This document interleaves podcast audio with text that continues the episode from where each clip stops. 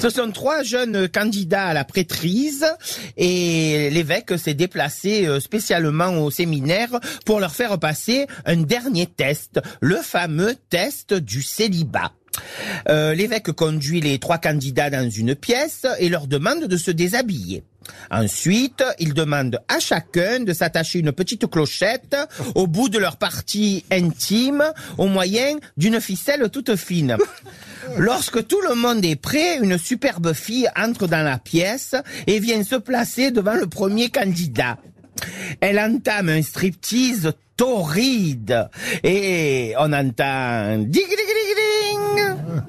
L'évêque prend alors la parole. Patrick, euh, je suis vraiment désolé pour vous, mais manque de self-control, hein, euh, ça vous joue des tours. Hein, alors emportez vos vêtements euh, et courez euh, vite prendre une douche froide. Euh, vous en profiterez pour prier et méditer sur votre faiblesse charnelle.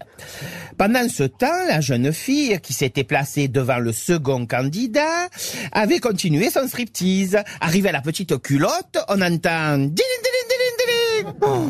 Alors l'évêque est furieux, il reprend la parole. Euh, Joseph, toi non plus, euh, tu n'es pas capable de réfréner tes pulsions charnelles. Hein? Alors, euh, une douche froide et des prières pour toi aussi.